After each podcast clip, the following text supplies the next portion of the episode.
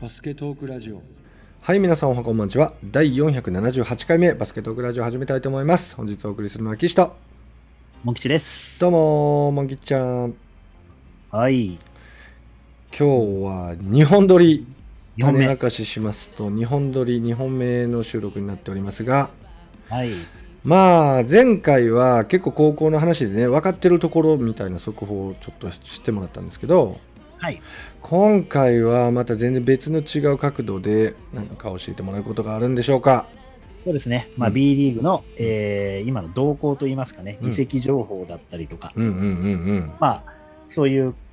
ことについてね、うんうんちょっと話していきたいんですけど、うん。うん先にいくつかちょっとニュースがあってう、ん。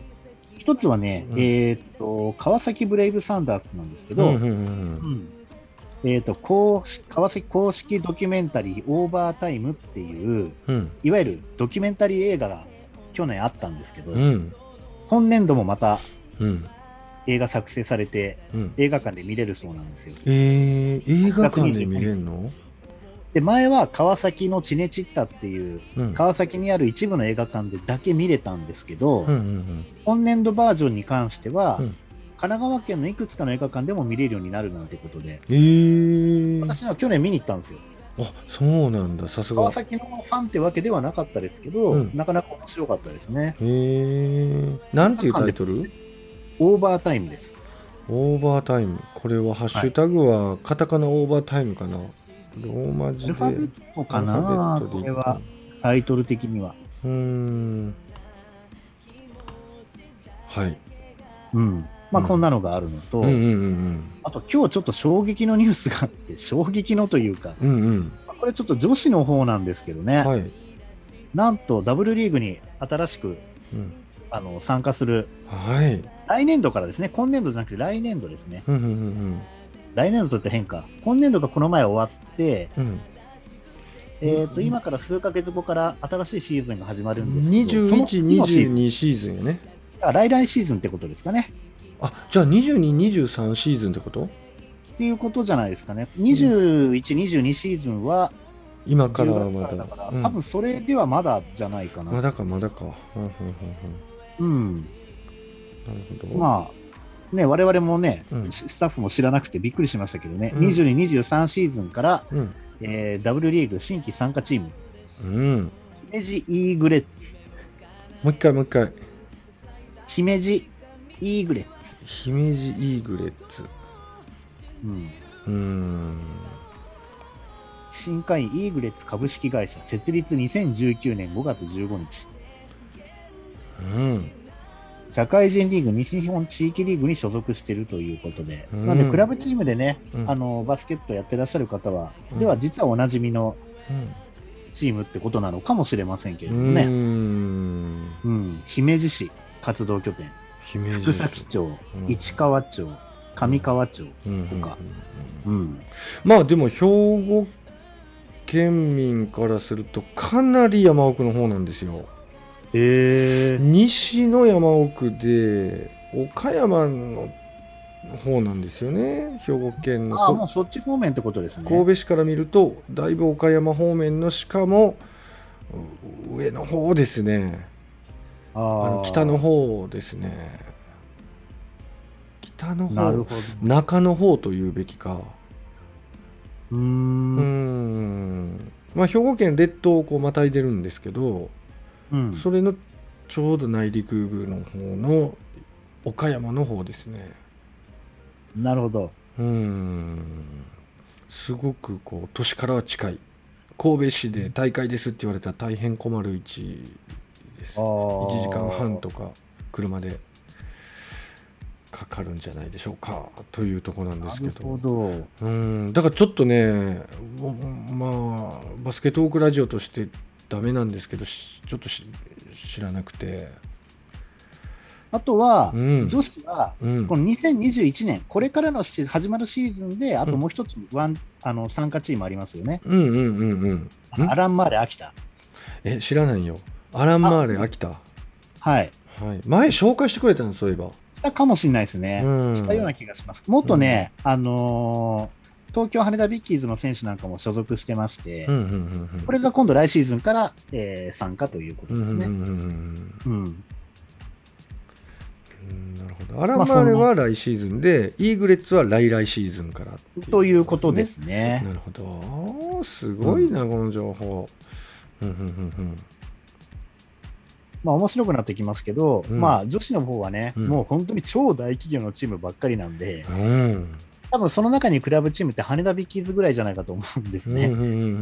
んだからそういう意味では、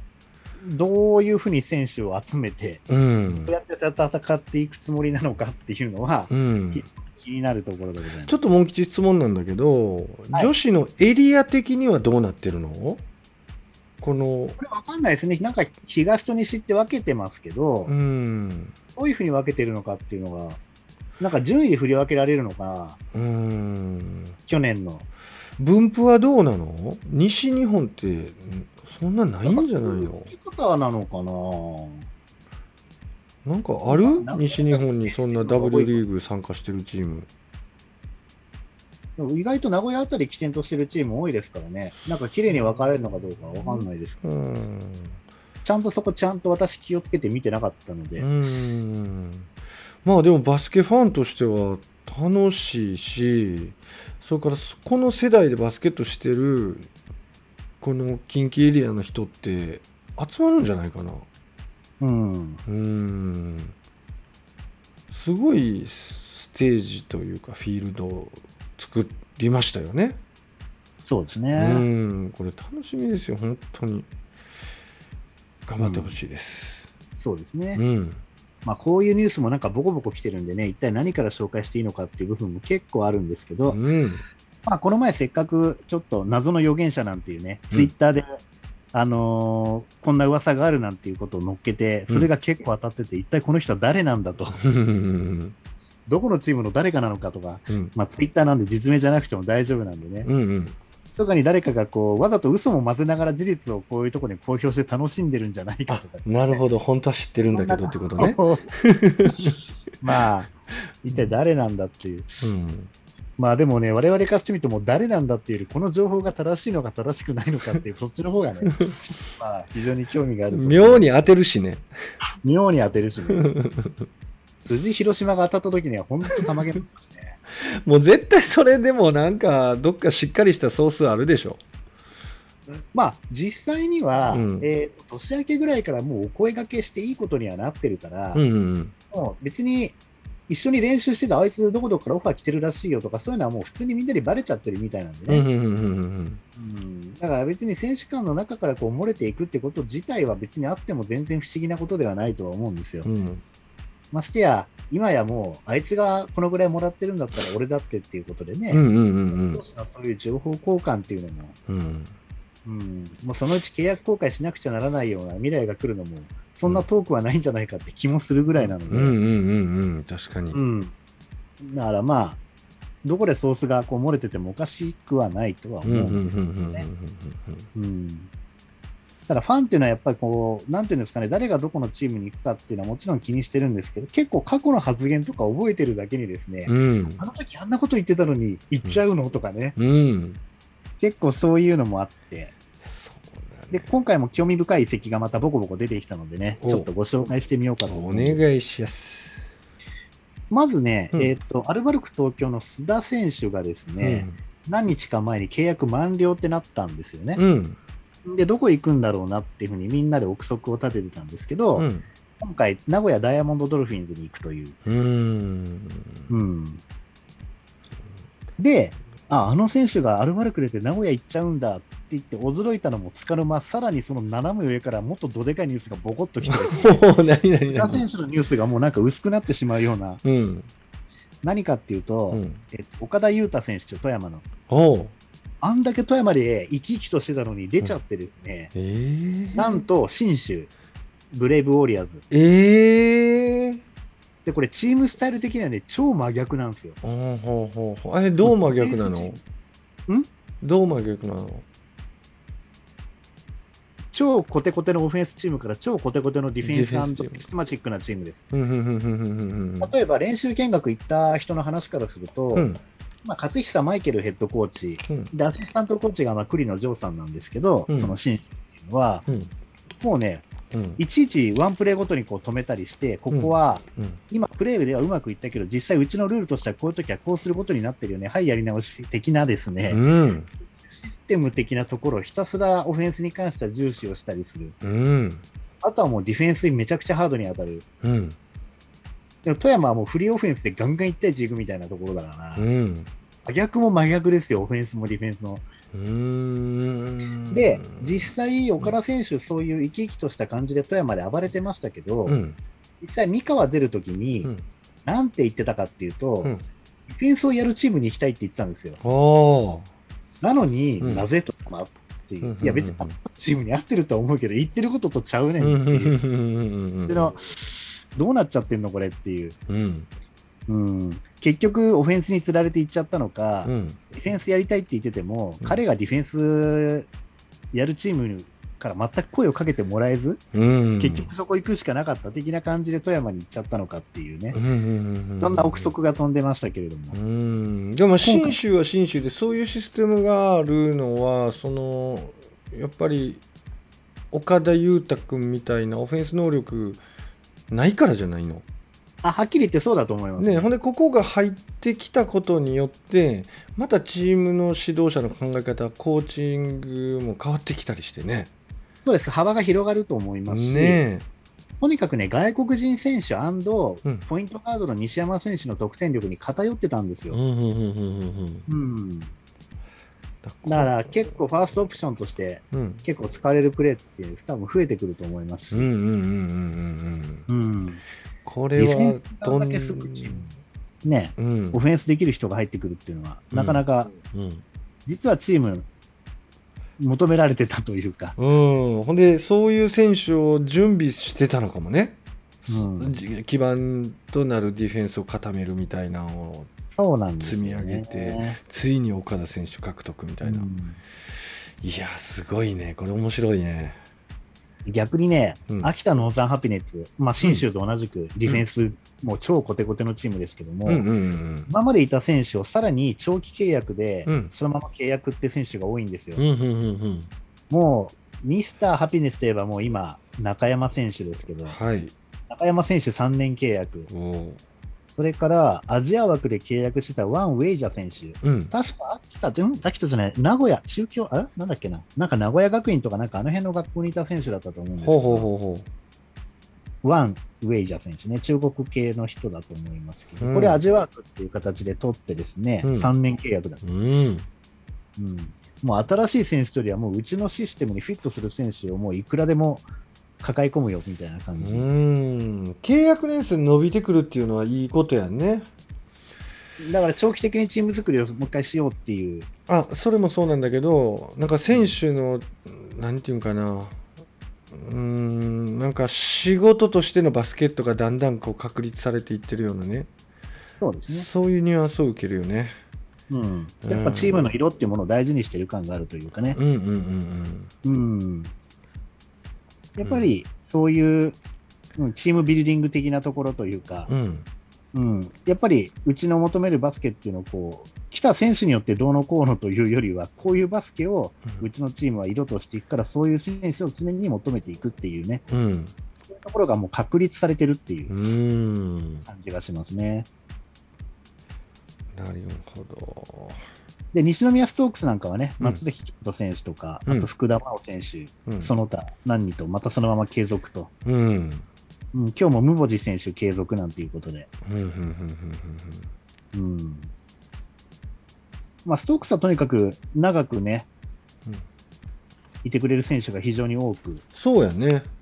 うん、そういう印象、特に多分 B2 の中でも特にそういう傾向強いんじゃないかなと思いますけどうね。ーんうんあの堂原選手なんて最初っからいるからねうん移籍したことないと思うう、んうん本人も出ていくつもりがなくて、うんチームとしても手放すつもりもないっていう、そうなんだかよねもうそんな感じにしか見えないですけどね、うん実際わからないですけど。ケント選手はね1回出てるんですけどあ、出てますね、熊本行ったりしてます、熊本1回行ったからねでも谷選手とかも出てないんじゃないかな出てないですようね。んうんまあ、すごいファミリー感のあるチームになってきてますけど。そうですね、であとは外国人選手、あとはやっぱり何が何でも来シーズン勝たなきゃいけないので、うん。うんまあ、ボンズ選手、そのまま取るのか、まあ他の選手取るのかってとこですけどね、外国人選手、あとは。うんうんうんうんうんううんん。他は他うん。移籍あストークスうん、ストックスじゃなくて。えー、とあとはですね、うんえー茨城ロボッツなんかは、うんえー生かした小寺ハミルトン、うんうんハミルトン・ビーリうん。ーが自由交渉リストに公示されているので、うん。まあ、一 B1 に上がったことで違う帰化選手を取りに行こうかなっていう、うんうんうん。そういう動きが見えますね。おー。あの話を聞かしてよ。ん千葉のシャノン・ショータ、ちょっとあー調子がいいってなってたのにさ。う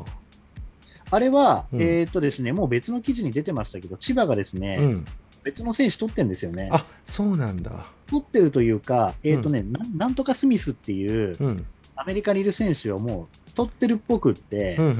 ん向こうの記事にその選手が千葉ジェスと契約したっていうのがもう記事に出てるんですよ。うん。うーん。だから、じゃあ出るの誰だろうなと思ったら、ああ、翔太なのねっていう感じ。うんうんうんうんその翔太選手、うんうん。あのー間違ってるのか、特例があって関係ないのかわからないんですけど、うん。 5月31日をもって、うんえー契約満了って出てたんですよね。ほうほうほうほうんところが、う。うん。プレーオフファイナルって3戦目までもつれ込んだので、6月1日だったんですよ。うんうんうんうんうん契約満了してんのに試合出てたんかーいみたいな。うんうんうんうんで、B リーグの契約のルール上、どうなんなんていうのがですね、うんうんうん今日非常に話題になってまして、うんなるほどなるほどで、契約期間、なんかその追加の契約とかも確かもうできない時期になっているはずなので、うん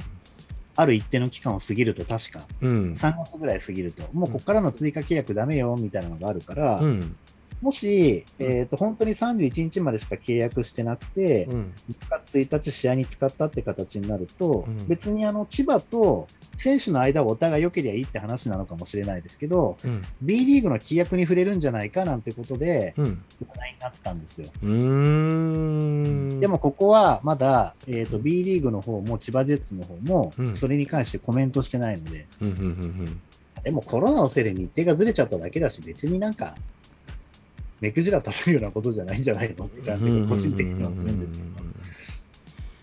うーんまあ、そんな千葉ジェッツの話と、うんうんあとこの前、その B3 千葉がなんか非常にお金すごいだなんだっていう話で、うんいろんな選手を B1 から引っ張ってくるなんて話をしちゃったところがあるんですけどね、あの予言者がいて、うんうんうんうんあの方でそういったことが書かれてて、うん結構当たってるから、B3 の千葉のこの話も本当なんじゃないかってところですけど、うん一つ崩れまして、うんあ崩れた富山のですねジョシュア・スミスが B3 千葉に行くって話があったんですけど、うん今日発表されて富山で契約継続、うんうんうんうんうんうんで富山、マブンガさんも契約継続。ああこの二人がな一緒に掲載されてたなで、さらに富山、えー京都ハンナリーズにいた松井慶十郎選手を獲得。うんあの予言者がですね、富山ハンナリーズうんがな,、になるみたいなことをその人は書いてたんですよ。ほなるほど、京都から引っ張ってきたんだとう思って。なるほどねそういう表現してたん浜だ口炎さんがまずマブンガ選手とか連れて、うん連れてって言うとちょっと誤解があるかもしれないけど、うんうんまあ、富山に行って、一緒にねううんん、でそこからまた京都からさらに今年誰か呼んだっていうのが、まあ、KJ 松井選手をうんうんうんうんでも、ここで富山ハンナリーズって書かれるぐらいだから、もう一人ぐらい大物連れてったん違うかなと思 って、もしかしたら得点王ランキングに入るようなサイモン選手まで富山で引っ張ったんじゃないかななんて思ったら、うんうん京都と契約して出てたんで、うんうんうんサイモン選手まで引っ張ることはできなかったんだと思うんですけど、うんそうなると今度、長吉選手あたりをですうね、ん私の予想ですけど、うんもしかしたら、その、あの、富山って、前田悟選手を川崎に行っちゃったし、うんあ、それ言ってなかったけど、それもかなり話題になったんですけどね。うんあと、えー、と橋本康介選手も、うんまあアキレス腱切って最後ね、試合出れてなかったですけど、うんあの、契約満了になってて出ることになったので、日本人ビッグマンがいなくなるんですよ。うんうんうんうんだからそれを埋めるために長吉選手を引っ張るのかななんてちょっと予測してますけどうね。んなるほどねただ、京都に対して結構不義理なことを長吉選手もやっちゃってますからね、過去にね。うんそういった意味で、ここで京都辞めますって、果たして彼が言えるのかどうかとかね、うんうんうんうんまあ、そんなところもちょっと気になるところですが、うんそうですね。あとは琉球ゴールデンキングスが、えー牧隼人選手が契約、それから活躍してた今村選手も契約、うんうんキャプテンだった田代選手も契約、うんうんうんでジャック・クーリー選手も契約。うんうんうんこれ、キングスはそんなに変わらない。キングスそんな変わんないね、うんうんうん、コアな選手が残ってるねただ、ヘッドコーチが急にほう藤田さんが担任になっちゃってるんで、ほうほうほうほこれ誰がやるんだろう。ううんで、今日今、本当ちょっと前にですね、うん仙台のヘッドコーチやってた桶谷さんが仙台を辞めるって出てたんですよ。うんうんうんで桶谷さんって沖縄ね、うんうん出身だし、キングスのヘッドコーチもやったことある人だから、もしかして、もしかしてと思ったんですけど、うんただ、仙台と話し合いの末辞めたみたいな感じになってるから、なんか、そこで仙台に、仙台からいきなりここで沖縄に行くっていうのも、なんかちょっとなさそうな気がするので、うん本当にラマスになるのかなとか、うんみんなはどうなんだろねう。もう一応、朝一番に出る地方新聞、中国新聞とかえ、うんうんうん次だと下野新聞、うんこの辺で毎朝起きると何かそういう記事が出てないかっていうことと、うんうんうんあとは12時法、うんそれから1時法、うん3時法があるんですよ、うんうんうんチームによって。うんあとはなんかしないけど、夜の7時、8時頃にボコッと発表するチームも時々あったりとかしてですね、なんだそりゃみたいなのがあるんですけどね。うだかんうんら皆さんもね、これね、ツイッターとかつあのご覧になられてる方はね、12時と1時と3時は要注目です。うんおーマニアックね、シガレイクスあたりなんかはですね、うん朝に公式がつぶやくんですよ。うんまあ皆さん、お昼に爽やかな、えー発表がありますとかですね。うんうんうんうんそういう、こう、匂わせるようなこと朝つぶやいほて、んと昼ちょっにとつぶやいてねえなホームページ注目させよう的なですね、うんうんうんうんなんかそんなことをやってるチームなんかも結構ありますね。へえ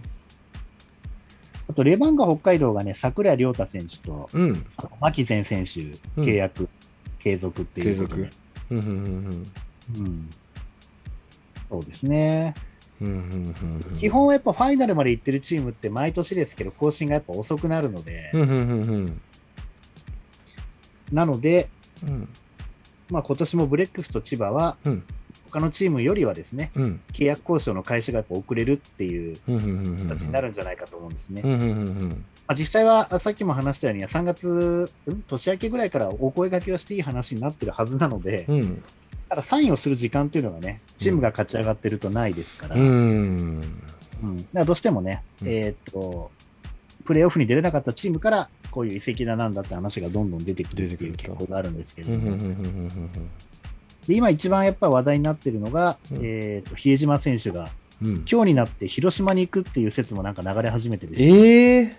そうなると辻選手と一緒にできるんですよね。ああなるほどうんうんうんやってきたね。うんうんまあ、これはあり得るなっていううのと、んうんあとヘッドコーチがね、うんまああのー、B コルをちょっと去年よりの順位を上げた、うんなかなかやり手の、うんうん、ヘッドコーチ、ミリングヘッドコーチということで、うんうんまあでも広島にわざわざ行くかなって感じもするんですけどねう。んだからこれもあのー千葉に負けた後のインタビューで来年やり返したいって言ってるんですよね、広比江島選手は、うんうん。で、そういうのをファンってちゃんと拾うんで、うんほんで前回それ紹介してくれてたわ満吉そうなんですね。うんだから、っていうところで、うんうんうんあと言うの忘れてましたけど、えっとうん名古屋からは、うんえっと安藤選手ですね、うん安藤修斗選手がうんうんアルバルク東京へ入団、うんうんうんうんはい、ダブル安藤になるって話なんですけど、うんうんでもそのダブル安藤が、うん実はダブルじゃなくなるっていう話が出て、 でうん安藤聖也、どこ行くのっていう、うん安藤聖也はどこに行くかちょっと漏れ聞こえてんのそうダブル安藤が安藤じゃないって書いてあったんですよ、ツイッターうに。んうんうんうんその予言者、 予言してる人が。うんうんうんで、実際、安藤選手のね、契約公開がないんでうんう、ん怪しいですね。うんうんうんもしかしたら海外挑戦だなんだとか、そういうスタンスもあるかもしれませんけど、うんうんうん安藤選手の場合は。うんうんうんうんうんカナダ挑戦してたんやな、カナダとフィリピンですよあね。フィリピンも挑戦してたんかううんん、うんうんそう、そこもどうなるのかなっていうところ。うんうんあとは、島根の杉浦選手がね、うんあの去年まで、えー、と渋谷にいて、今年はその島根に行ってたんですけど、うん島根を出ることになったらしいんです。どおこー行くんだろうって話で、うん今ちょっとね、三河説が結構熱くなってきてて、へえ根拠は、うん根拠とされてるのは、うん鈴木君和ヘッドコーチの甥っ子だからっ ていう、なそるろほそろど行くんじゃないかってういんうう、んうんうんうんそういう関係の割には能代に行ってるわけでもないし、うん大学もね、君和さんの出身校の法制行ってるわけでもないしう、んうん、今まで同じとこに来たこと全然ないんですけど、そろそろ行くんじゃないかってういんううんうようんなね、うんまあそんな話も出てきております。うんなるほうん、で、今日になって千葉が赤穂ライタ選手、どうんプロ契約、それから佐藤拓磨選手とも契約、うんなんか夜になってなんかボコボコ契約出てましたけどね、うんうんうんうんうんこんなのが毎日毎日来るんですよ。すごいよねでそれうんもう気になってずーっと追ってるわけやそうですよ。うーんで、ある斎藤拓海選手はね、名古屋にそのまま残りますね。ああそうなんだうん。うんうんうんうんそう。あ、あとはね、信州がもう一人いい選手取ったんですよ。前田玲央選手。うん前田亮選手うん。これ、八甲大学の時に、うん身長190センチのオールラウンダーで、ディフェンスも結構すごいうんうんうんできる選手だったんですけど、うんうんえっと、滋賀レイクスターズがうん特別指定で獲得していて、うんで正直、滋賀でいきなりスタメンで出てたんですよ。うんで、その前田選手が、えー滋賀。うんやっぱ白鴎大って、まあ、網野ヘッドコーチがね、うんまあ、率いてますけど、うんすごく泥臭いバスケをうんうんするんで、うん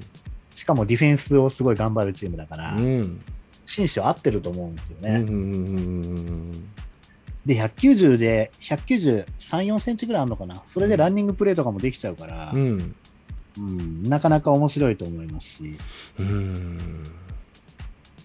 で、さっき言った広島が、えっ、と、川崎にいる青木選手、うん杉浦とか馬場選手とは筑波大で同期で、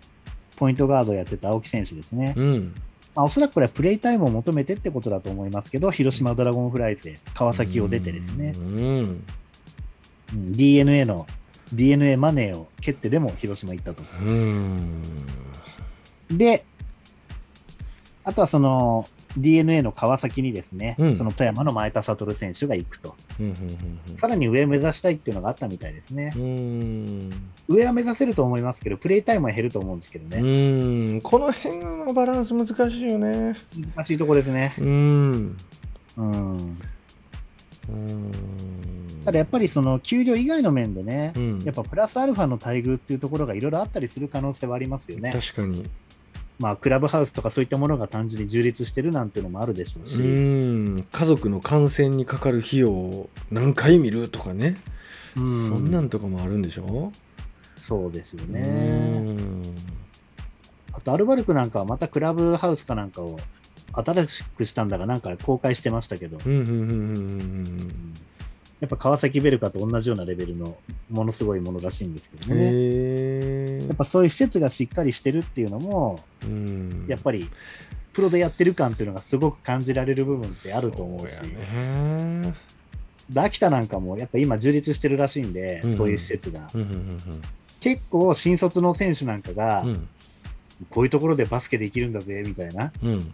そんなんだったら結構気持ち引っ張られちゃうんじゃないかって確いかう、に確かに、うんやっぱそういう見せ方って大事だと思うので、うんうん我々が就職先決めるのだってね、うんうん大手企業でこんな施設のすごいところでできると思ったらかっこいいって思っちゃうしね、うんうんう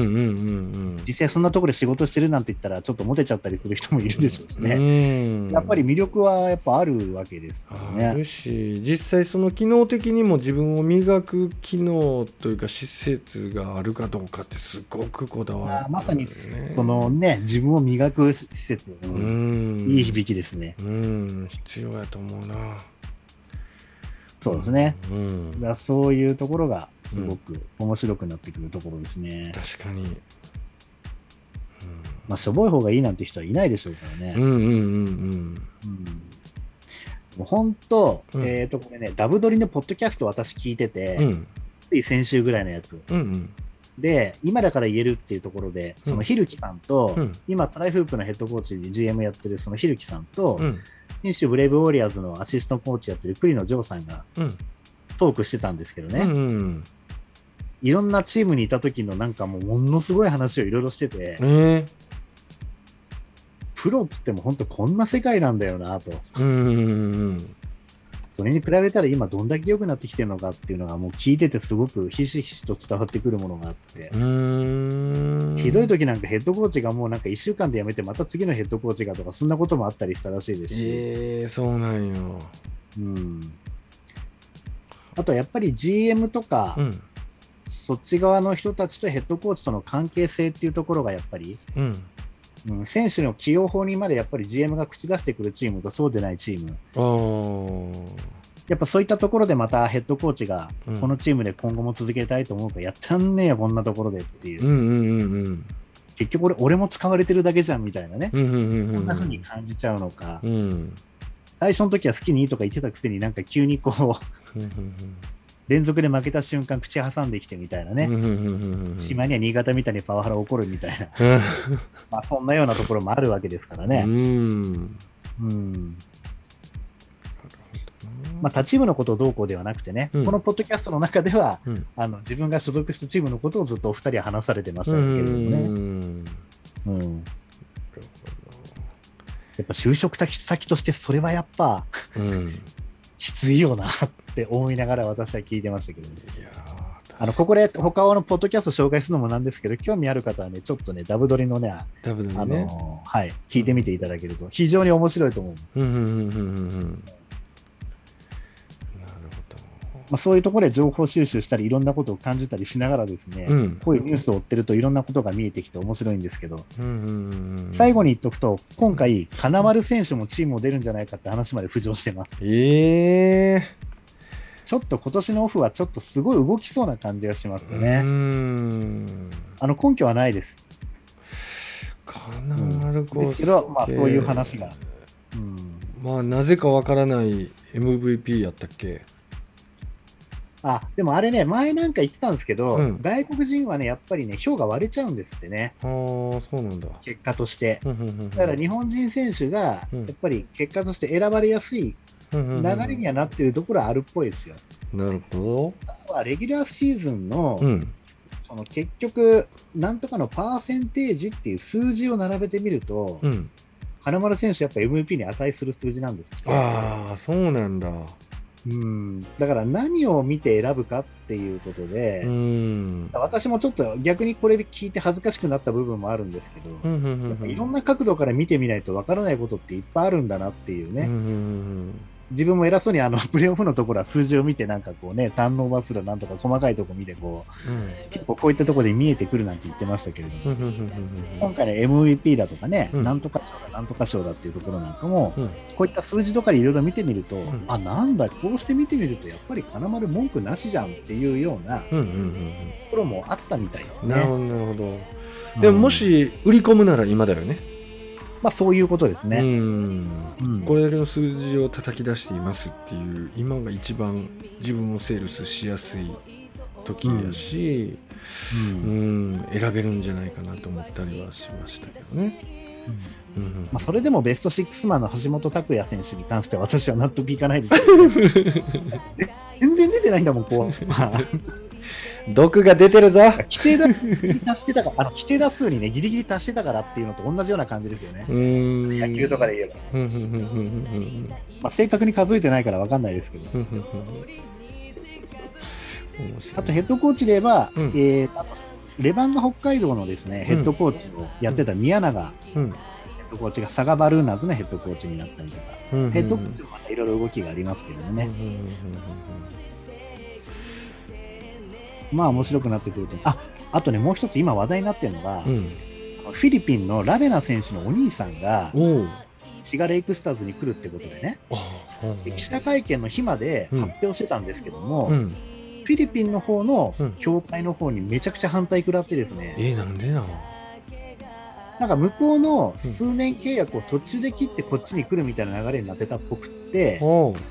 それがなんか違反だからどうのこうのみたいになってるっぽいんですよ、どうやら。んんんうんでも、それで結局、その辺の違約金みたいなものをうんうん新しく取る方のチームが払うことでうん解決してるケースっていうのも結構あるようでう、んうんうんその辺を滋賀が払う金があるかどうかってうん言い方すうんると、まあ、そういうところでどう交渉するかってところなんでしょうね。うんうんただ、まだまとまってないようあで、ーそうなんだするはずだった予定は一旦流れましたねう。んうんうんうんうんそこで金取ってまで取る、そこでそういう違約金まで余計にさらに払ってまで取るべき選手なのかどうかってところは、ちょっと私には分からないです。うんうんうんうんうんそれだったら他の選手取った方がいいんじゃないのって思うところはうん私はありますけれどもね、うんまあ、分が急だったらともかくとして、そういうわけじゃないと思うんですよう、ん話題にはなってるけど、フィリピン代表のエースとはいえ、うんうんうんここはちょっと注目ですね。うんうんなるほどいろいろあるんだよここ数日話題になってましたね。なうんなるほど今日はこんなとこですかですね。ありがとうございますこれあそうだも最後に兵庫県をちょっと、あのーなんていうんですかね、えっとレバンガ北海道の中野司選手がレバンガで契約継続報徳学園出身です、おおなるほどここの中ではちょっと見つけられなかったけどうんうんうんうんうんうんなるほまあこんなとこですねど了解でございますはい今日もいろいろ教えてくれてありがとうございましたありがとうございましたえー皆さんも478回目バスケットオークラジオ楽しんでいただけましたでしょうか本日お送りしましたのは岸とみちでした See you next time バイバイ